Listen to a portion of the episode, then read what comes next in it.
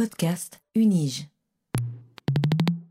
Insister, si vous voulez, sur l'inclusivité, c'est dire, d'une part, on met en évidence des enjeux d'ordre politique, culturel, sociaux, qui sont ceux de inclusivité, euh, exclusivité, visibilité, invisibilité, qui est dans le paysage, qui a droit au paysage, qui a droit de citer en quelque sorte, et qui ne l'a pas.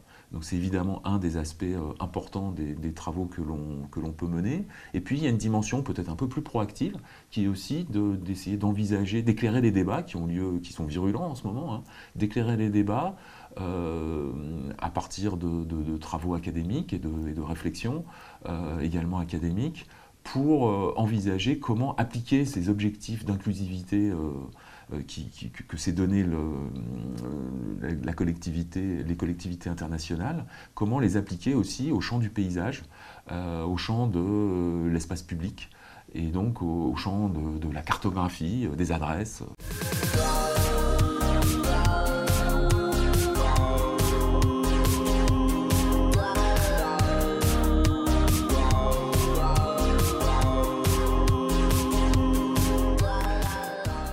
Il y a quelques années, le si beau et spectaculaire bâtiment au bord du lac euh, a été renommé euh, car le bâtiment, de même que la place où il était situé, portait le nom de Louis Agassiz.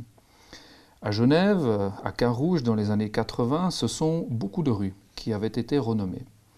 On s'aperçoit ici que les noms de lieux, de rues, de bâtiments ou autres euh, ont une véritable importance, une importance qui est aujourd'hui sujet euh, d'une nouvelle chaire UNESCO qui vient d'être créée à l'Université de Genève et qui s'intitule Dénommer le monde. Euh, il s'agit d'une chaire en toponymie inclusive qui est dirigée par le professeur Frédéric Giraud du département de géographie et environnement de la faculté des sciences de la société de l'Université de Genève que j'ai le plaisir de recevoir aujourd'hui. Bonjour Frédéric Giraud. Bonjour. Cette nouvelle chaire UNESCO concerne ce que l'on peut appeler un champ émergent, un, nouveau champ de recherche euh, qui est interdisciplinaire. Euh, en quoi consiste vraiment ce, champ? Alors, ce champ est, un, est effectivement un champ émergent. Il touche une discipline qui est une discipline ancienne, qui est donc la toponymie. La toponymie étant euh, l'étude des noms de lieux, mais c'est une manière sensiblement différente de la toponymie classique, euh, qui est une branche de la linguistique et qui euh, s'intéresse à l'origine des noms, à leur signification, à leur évolution, euh, y compris formelle, à leur altération éventuellement, à leur composition. Donc c'est vraiment centré sur le nom de lieu lui-même et sous ses différents aspects évidemment, il y a des travaux euh, fascinants qui sont réalisés dans, ce champ-là, qui continuent à l'être. Il y a euh, des, nomenclatures aussi qui sont établies, des dictionnaires de noms de lieux qui donnent quantité d'informations, qui permettent de retracer euh, l'histoire du peuplement, éventuellement l'histoire des rapports à l'environnement. donc, discipline extrêmement riche. ici, il s'agit de travailler avec ces acquis, mais de travailler peut-être pas sur le nom lui-même, proprement dit, mais plutôt sur la dénomination, autrement dit l'opération de euh, nomination d'un lieu euh, et les choix qui sont faits dans ce cadre-là et les enjeux qui entourent l'opération de la nomination euh, d'un lieu. Donc c'est en ce sens-là où, si vous voulez, il s'agit d'un champ émergent qui est fondamentalement interdisciplinaire. Alors il intéresse la géographie politique et culturelle, qui est souvent euh, très impliqué dans, ce, dans, ces travaux, mais pas seulement, en lien bien sûr avec les linguistes, donc les toponymistes euh, originels on pourrait dire, mhm. et puis en lien avec d'autres disciplines qui peuvent être euh, l'anthropologie, les sciences politiques, la sociologie, l'histoire bien sûr, et puis des disciplines aussi qui peuvent avoir une dimension plus appliquée, comme l'urbanisme, l'aménagement, la cartographie, euh, voilà, donc, euh, donc il y a. Et, l'actualité, bon, vous avez évoqué euh, quelques, quelques situations pour, pour l'une un peu spectaculaire, en tout cas à l'échelle de, de, la Suisse, à Neuchâtel, et puis pour l'autre peu connue. nettement moins spectaculaire, mais potentiellement très intéressante et très riche aussi en termes de, de jeu d'acteurs, de stratégie, et puis d'évolution du, du, du, paysage symbolique dans lequel on évolue. Il y a quand même l'idée que ces questions toponymiques sont des questions fondamentales dans la mesure où, d'une part, elles participent à fabriquer un, paysage du quotidien, un paysage de vie, mais aussi un, paysage collectif dans lequel s'incarne une, société, une collectivité. Et puis, euh, c'est le, nom, le nom de lieu vient s'immiscer, euh, y, compris dans, la, vie quotidienne, par euh, le repérage, par les descriptions qu'on peut faire des lieux ou de sa propre adresse, et puis par son adresse aussi, hein, son adresse personnelle ou, éventuellement les adresses institutionnelles, qui sont quand même constitutives aussi de l'identité. Donc euh, c'est peut-être la raison pour laquelle euh, ce sujet qui est parfois présenté comme un sujet euh, peut-être secondaire parce que immatériel est en fait un, sujet de discussion, de débat, voire d'empoignade et de conflit non négligeable. Mhm. Alors la, particularité de, cette chaire que vous dirigez, de cette nouvelle chaire, est qu'elle c'est une chaire de toponymie inclusive. Alors qu'est-ce que cela veut dire dans ce contexte inclusif? Alors, c'est donc une chaire UNESCO. C'est une chaire qui est labellisée par une organisation internationale. Une organisation internationale euh, qui, comme vous le savez, s'investit notamment dans les questions culturelles de patrimoine, euh, avec notamment toute une activité de labellisation de sites euh, remarquables au niveau, au niveau mondial. Mais c'est aussi une organisation internationale qui s'intéresse aux questions d'éducation et plus généralement aux questions de développement. C'est une organisation internationale qui est pleinement impliquée, comme toutes les autres, dans euh, les objectifs du développement durable qui ont été choisis, définis et validés par la communauté internationale. Et dans le cadre de ces objectifs du développement durable, il y a notamment un aspect qui est, important et qui, est un peu transversal, qu'on va retrouver dans plusieurs objectifs du développement durable, qui est celui de l'inclusivité. Autrement dit, que, les collectivités, enfin la, collectivité internationale et puis les collectivités en général, se donnent pour objectif euh, de mettre en place euh, des, une dynamique de, développement qui d'une part est durable, mais qui d'autre part euh, n'est pas exclusive, autrement dit, qu'elle ne laisse pas sur le, bord de la route des pans entiers de la société et éventuellement qu'elle aille chercher aussi des, pans de la société qui, euh, pour diverses raisons, ont pu être écartés euh, du pouvoir, euh, de la richesse, de la centralité, et qui doivent trouver leur place dans, dans, cette dynamique de, développement durable. Donc là, insister, si vous voulez, sur l'inclusivité, c'est dire, d'une part, on, on, met en évidence des enjeux d'ordre politique, culturel, sociaux, qui sont ceux de inclusivité, euh, exclusivité, visibilité, invisibilité, qui est dans le paysage, qui a droit au paysage, qui a droit de citer en quelque sorte, et qui ne l'a pas.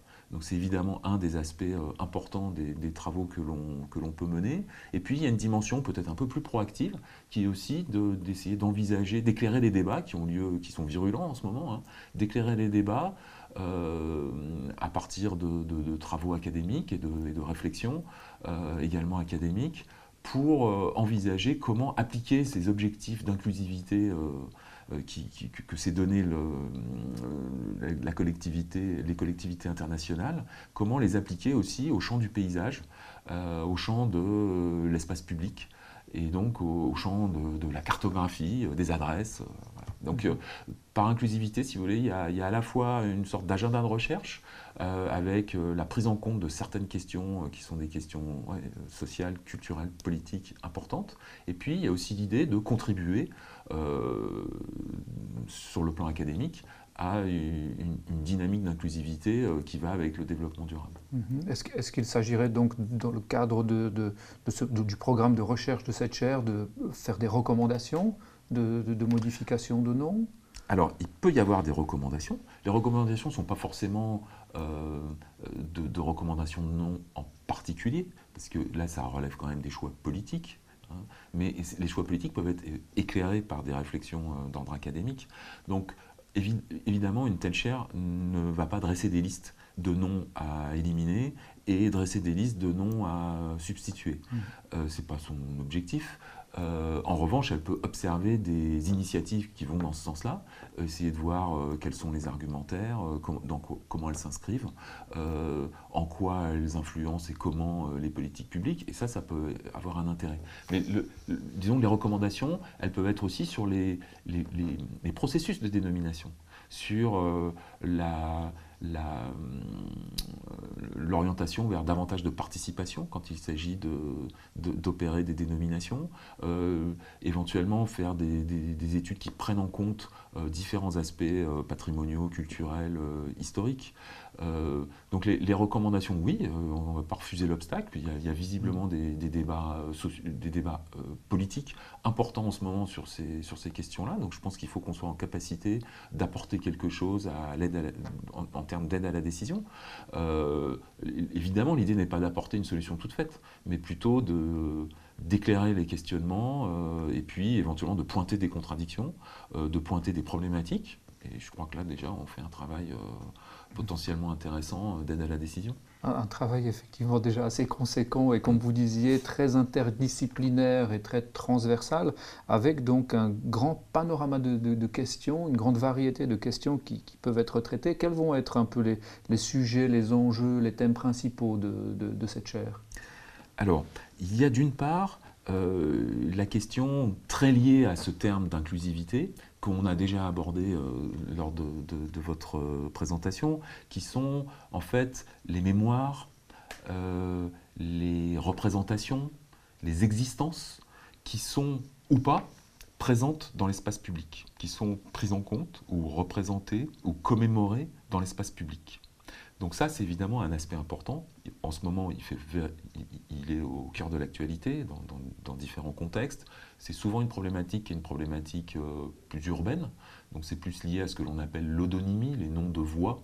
Alors voies au sens large, hein. ça va de, la ruelle, mais c'est rarement là où il y a des conflits très importants, mais euh, au grand boulevard, enfin aux lieux emblématiques, aux hauts lieux, en passant par les places, donc c'est vrai que ça se concentre beaucoup sur l'espace public et l'espace public euh, de type haut lieu, essentiellement en, situation euh, citadine. Donc ça, évidemment, c'est un des, aspects euh, qui, nous intéresse, avec par exemple la thématique de, la sous-représentation d'un genre dans l'espace public, le fait que parmi les personnalités qui peuvent être commémorées, les femmes sont très très largement sous-représentées.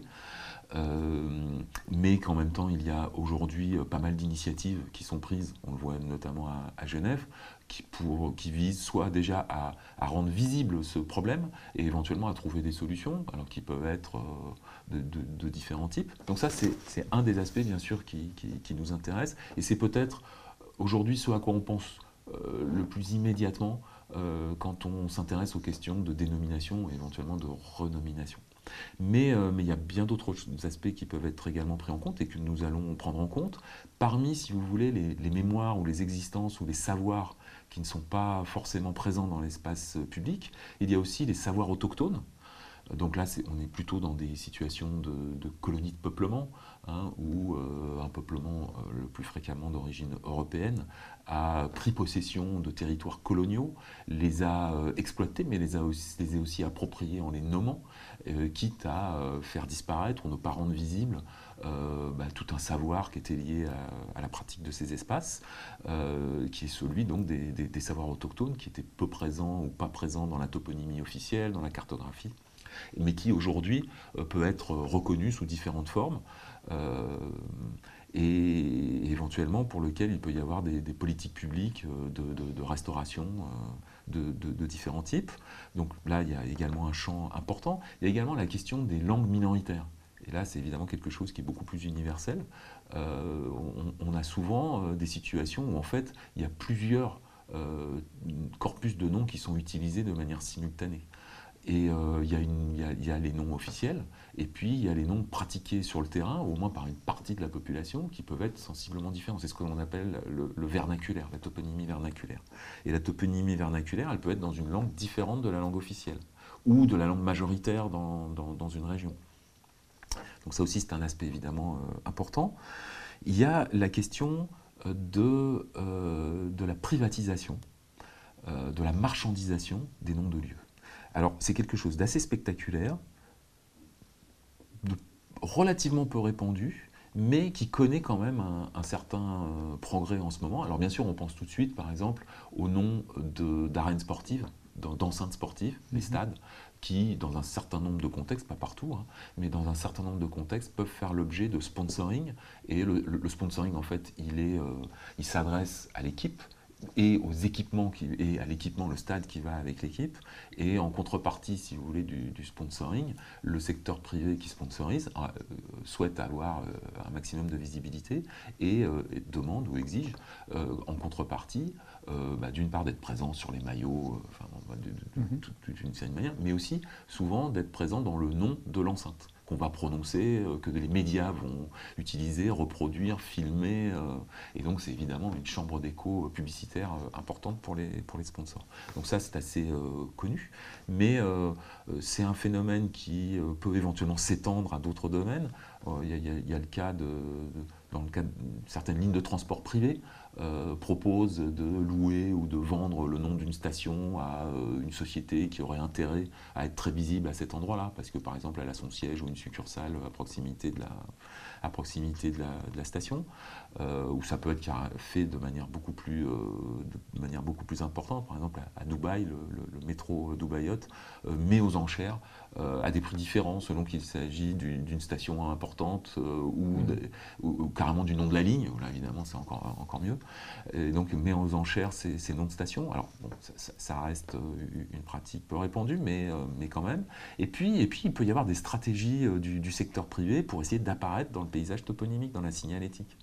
en jouant de différentes manières, en jouant éventuellement aussi sur la cartographie aujourd'hui. et là, on aborde encore un nouveau, un nouveau, une nouvelle thématique potentielle. On est aujourd'hui dans une période de transformation importante euh, avec la, numérisation, la digitalisation, on est dans une période très importante, euh, de, pardon, très, oui, très importante de, transformation euh, du rapport à l'information géographique. L'information géographique était quand même relevée quand même d'une certaine souveraineté étatique. Hein, c'était les États qui dénommaient, qui élaboraient des nomenclatures officielles et qui les transcrivaient dans une cartographie également officielle. Mhm. et qui servait de référence pour, euh, euh, éventuellement pour, pour, des boîtes privées qui vendaient des cartes, mais à partir de, cette, euh, à mhm. partir de ce, corpus de noms mhm. officiel.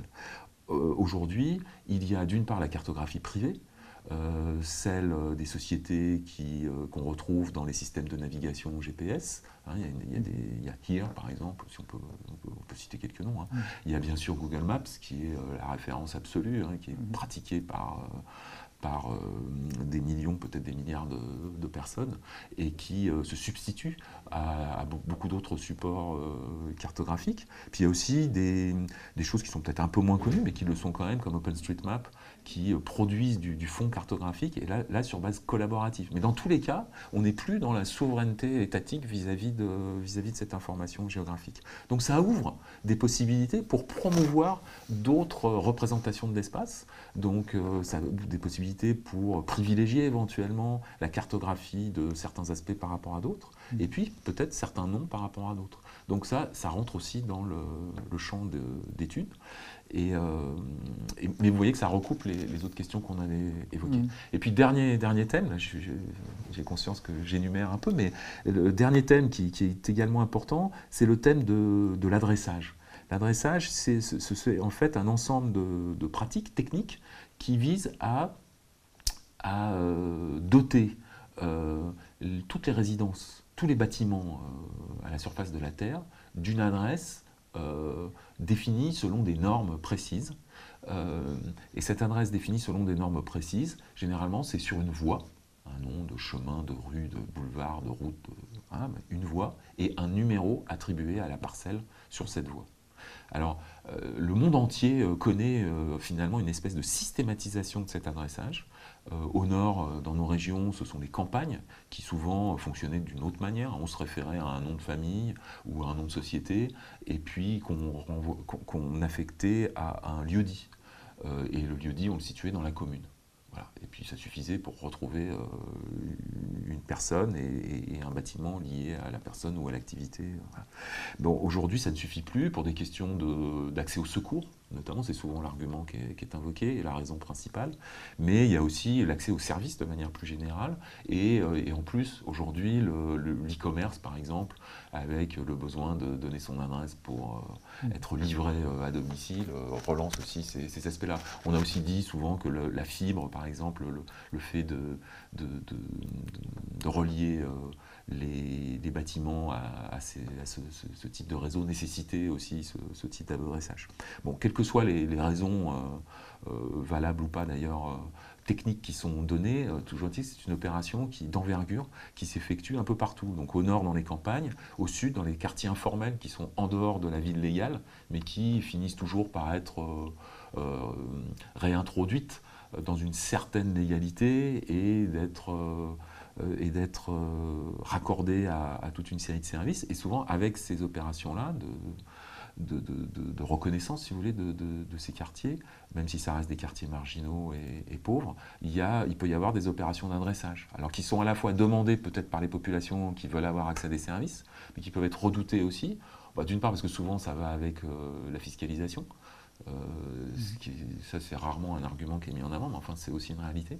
Mais aussi euh, parce que, euh, quelque part, ça, ça va avec l'imposition d'un certain nombre de normes qui peuvent être en contradiction avec des pratiques qui peuvent être des pratiques vernaculaires. Ces, quartiers-là, s'il n'y avait pas d'adresse, il y avait évidemment tout un système de repérage, de localisation, d'identification de lieux remarquables à partir duquel on pouvait s'orienter.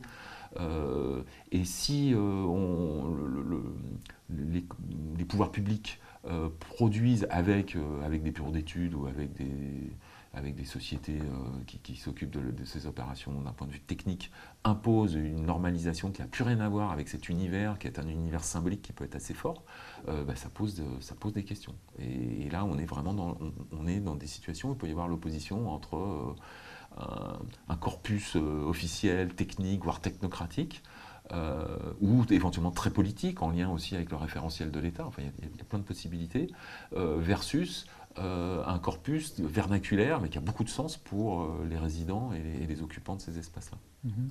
On voit là qu'on a une sorte de question technique, administrative, d'adressage, de nom de lieu, une nécessité de dénommer tous les lieux, etc. Et d'un autre côté, on a tout ce que vous disiez auparavant, qui mène à des questions euh, d'identité, euh, voire à des, questions sociétales très brûlantes et conflictuelles. Euh, est-ce que c'est est -ce là deux types d'importance différentes ou est-ce que finalement c'est un peu un seul et même problème qu'il faut, qu'il faut traiter ensemble?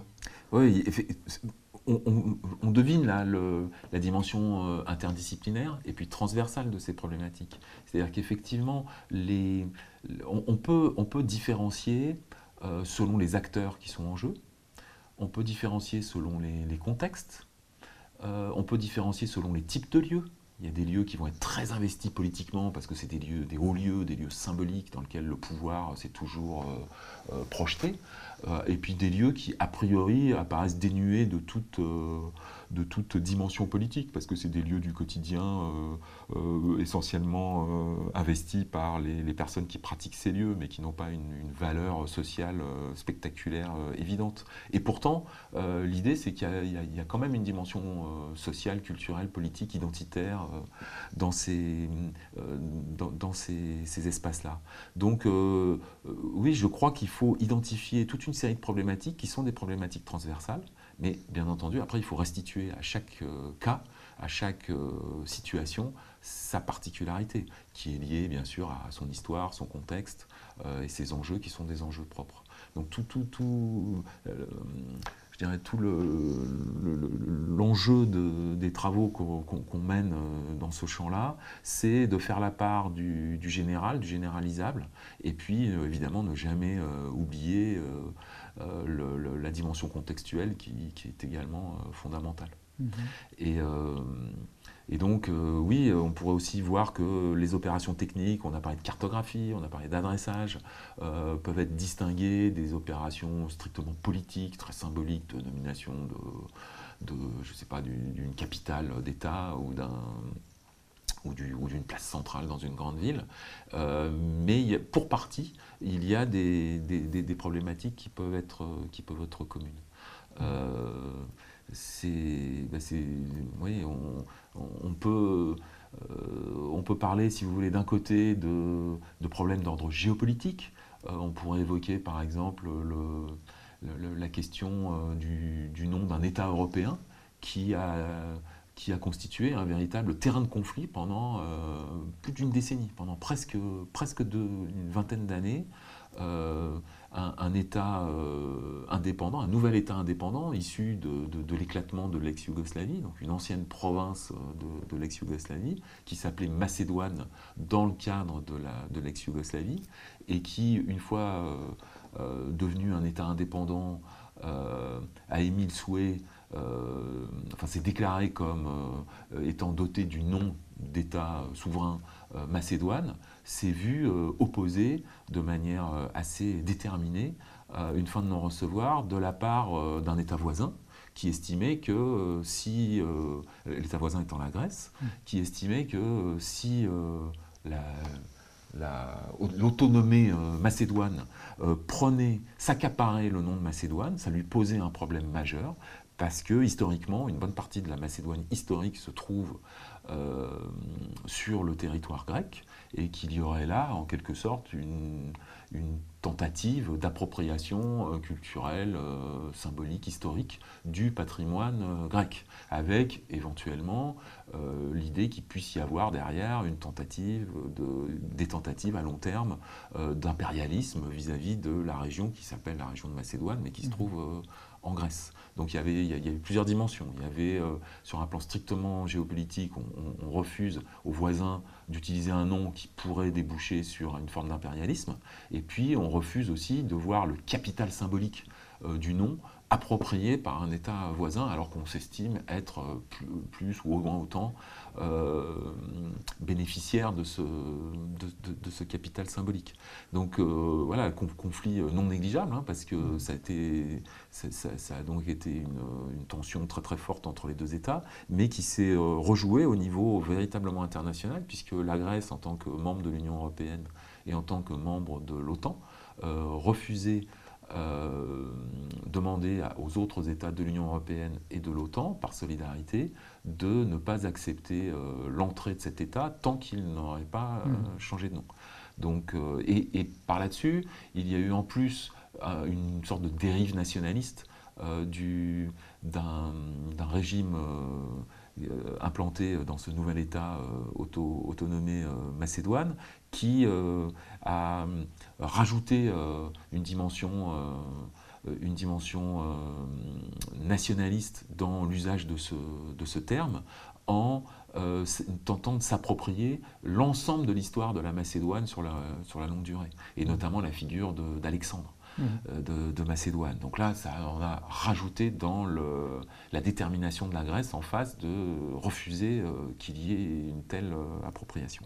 Bon, puis pour finir, il y a eu négociation, des régimes d'un côté comme de l'autre. nettement moins portés sur le nationalisme, ont trouvé un compromis et, le compromis a été que bah, l'ex-province yougoslave de, de Macédoine puisse continuer à utiliser le terme de Macédoine, mais en spécifiant son usage. Donc euh, là, c'est la Macédoine du Nord, ce qui laisse entendre qu'il y a une Macédoine du Sud, et donc ce n'est qu'une partie de la Macédoine et en aucun cas la totalité de la Macédoine. Alors ça a quand même été, euh, ça a quand même fait l'objet d'une dénonciation dans les deux camps. Hein. C'est-à-dire du, côté nationaliste, il y a eu une, une opposition d'une part à ce qui était une trop grande concession mmh. pour les milieux nationalistes macédoniens, et pour ce qui était aussi une trop grande concession mmh. du, côté, du côté grec. Le, compromis difficile. Le compromis est toujours compliqué. Mais enfin, finalement, le compromis, en, l'occurrence, là, s'est imposé et on peut parier qu'à long terme, on aura là un, sujet qui, qui, qui, ne sera plus un sujet, une pomme de discorde géopolitique. Mhm. Donc là, on voit bien comment euh, on est sur du spectaculaire. Euh, sur du, spectaculaire au niveau géopolitique, au niveau international. Mais, mais vous avez évoqué tout à l'heure le, cas de Caron, je peux peut-être y revenir brièvement, mm. parce que là on voit comment on peut être sur des voies secondaires, des voies résidentielles par exemple, euh, dans une commune qui n'est pas une commune centre, qui est une commune euh, qu'on peut qualifier de, banlieue, en tout cas qui se situe à l'intérieur d'une agglomération euh, urbaine. Et, donc là, si on, regarde plus dans le détail, eh bien, on peut s'apercevoir que la question des dénominations peut faire l'objet d'un investissement économique, politique, non négligeable. La, la, commune de Carouge, euh, a connu des, mouvements de restructuration euh, urbaine euh, à, plusieurs reprises.